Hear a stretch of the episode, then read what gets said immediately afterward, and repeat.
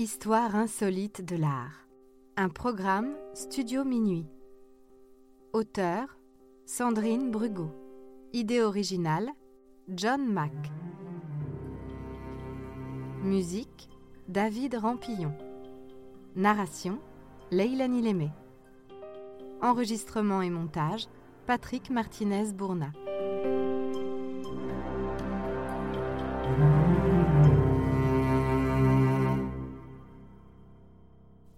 À corps ouverts. En octobre 2020, le Musée des sciences naturelles de Houston, au Texas, accueille pour la troisième fois une exposition Body World. Celles de 2006 et 2008 ont battu tous les records de fréquentation avec près de 800 000 visiteurs. Pourtant, l'exposition itinérante la plus visitée au monde ne peut se tenir en France pour des raisons éthiques. Il est ici interdit de faire de l'argent avec de véritables cadavres humains. Gunther von Hagens, anatomiste allemand, est à l'origine d'un procédé révolutionnaire, la plastination. Cette technique permet d'interrompre le processus de décomposition et de conserver intacts des corps morts d'animaux ou d'êtres humains.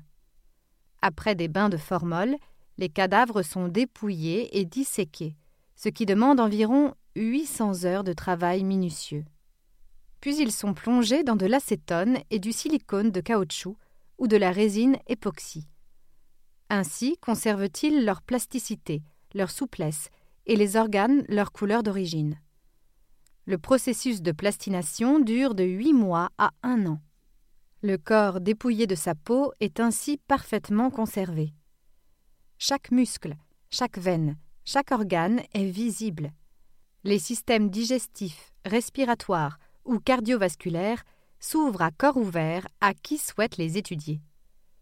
C'est d'ailleurs dans ce but que Gunther von Hagens a inventé la plastination. Il souhaitait faciliter les études d'anatomie. Confinés dans les amphithéâtres de médecine, les corps plastinés n'auraient sans doute pas posé problème, mais ils en sont sortis afin d'être exposés au grand public, ce qui les transforme pour certains en objets de spectacle, pour d'autres en œuvres d'art.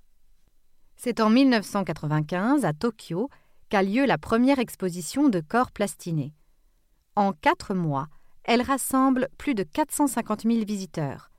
Baptisée Body World, elle voyage ensuite en Europe et aux États-Unis sous différents titres, l'anatomiste allemand prétend proposer un voyage éducatif pour faire connaître la beauté anatomique de l'individu.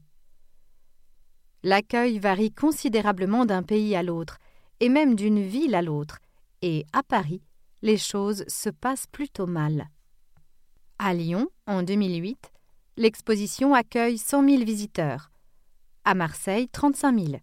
Mais à Paris, ni la Cité des Sciences, ni le Musée de l'Homme, ni le Palais de la Découverte ne veulent l'accueillir. Pascal Bernardin, gérant d'Encore Events, qui organise l'exposition en France, décide de louer l'Espace 12, boulevard de la Madeleine, à Paris. Elle ouvre ses portes le 12 février 2009. L'exposition Our Body, à corps ouvert, présente aux visiteurs 17 corps écorchés, tous parfaitement conservés. Ils sont mis en scène, le plus souvent dans la position de sportif. Ainsi peut-on voir les muscles d'un footballeur, d'un tireur à l'arc ou d'un sauteur à la perche en action. Les corps humains écorchés sont troublants en eux-mêmes, mais si on se met à imaginer qu'il s'agit de celui de grand-papa ou de tante Jacqueline, ça se complique. Qu'en est-il du respect dû aux morts? Le Comité consultatif national d'éthique s'interroge. S'agit-il d'une exposition artistique, scientifique, pédagogique? S'agit-il de faire de l'argent avec des corps humains devenus objets d'art? La polémique enfle d'autant plus que la provenance des cadavres exposés est douteuse. Selon les organisateurs, les corps viennent de Chine, où la Fondation Anatomical Sciences and Technologies de Hong Kong collecte les dépouilles de personnes volontaires pour donner leur corps à la science.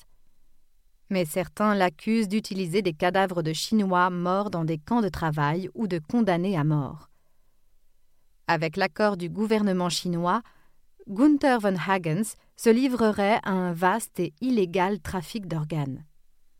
Les associations Solidarité Chine et Ensemble contre la peine de mort portent plainte et le 21 avril l'exposition est interdite par le juge des référés du tribunal de grande instance de Paris. Il estime que la place des cadavres est au cimetière et que les corps sont exposés de façon indécente. L'exposition doit fermer ses portes immédiatement sous peine de 20 000 euros d'amende par jour de retard. La Cour d'appel confirme l'interdiction, car la société Encore Evans n'apporte pas la preuve qui lui incombe de l'origine licite et non frauduleuse des corps litigieux et de l'existence de consentement autorisé. Encore Evans saisit la Cour de cassation qui, à son tour, interdit l'exposition dans son arrêté du 16 septembre 2010. Elle estime interdit d'exposer des cadavres à des fins commerciales. Après avoir connu le succès à Lyon et Marseille, le scandale est donc parti de Paris, où, paradoxalement, d'authentiques corps humains sont conservés sous forme de momies et exposés à des millions de personnes au musée du Louvre. Alors où se situent les limites de l'art, de la pédagogie, de l'exploitation commerciale et du voyeurisme?